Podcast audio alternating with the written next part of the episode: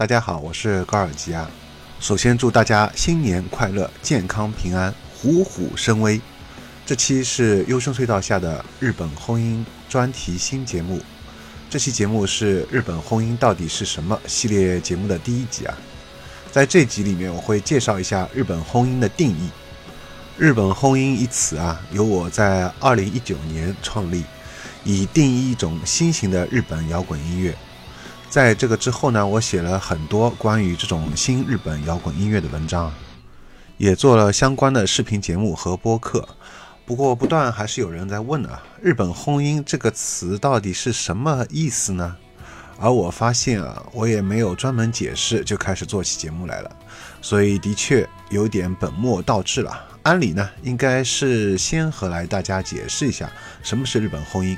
然后再开始陆续做一些相关乐队的详细介绍节目，所以啊，我决定要做一期到底什么是日本婚姻的一个系列节目。这个系列节目将分成三部分，分别是日本婚姻的定义、日本婚姻和其他音乐的区别，以及最后的日本婚姻的总结。其中，日本婚姻和其他音乐的区别呢，将包括以下这些啊。日本婚姻和日本动漫音乐有什么区别？日本婚姻和日本摇滚音乐以及日本流行音乐有什么区别？日本婚姻的女主唱和日本女歌手有什么区别？日本婚姻的男主唱和日本男歌手有什么区别？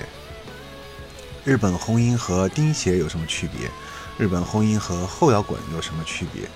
相信通过这些主题啊，大家可以由浅入深的了解到日本婚姻，也欢迎大家一起来讨论啊。那么这期节目呢，就首先来说一下日本婚姻的定义啊。首先我们来看一下“婚姻”一词的出处啊。婚姻啊，注意这里是繁体字的“婚”，而不是简体字的“婚”。所以婚姻其实来自于日语当中的汉字，在中文环境当中呢，其实没有“婚姻”这个词的。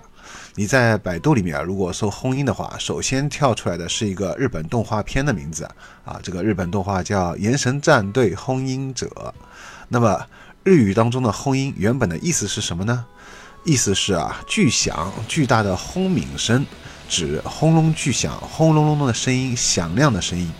比如说像火车的轰鸣啊、炮击啊、雷鸣啊、机械等发出的骇人响声。在日语当中还有一个同音词，也是念 “goon”，但是写成号号音，是为信号而发出的声音；而轰音则是轰隆隆的响声。所以日本轰音呢，是融合了钉鞋和后摇滚等注重器乐实验的地下另类独立摇滚。通常主唱都有着个性鲜明、唱腔独特、辨识度很高的人声。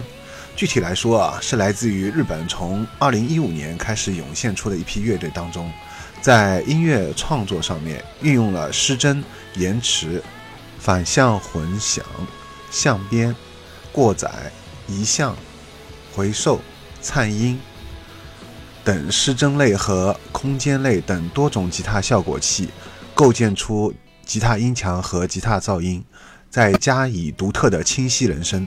声线在高低音之间转换的很频繁，转音和尾音处理很特别，部分有哭腔，辨识度很高，非常不适合卡拉 OK 的高难度唱法，从而最后打造而成的一首器乐和人声并行的作品。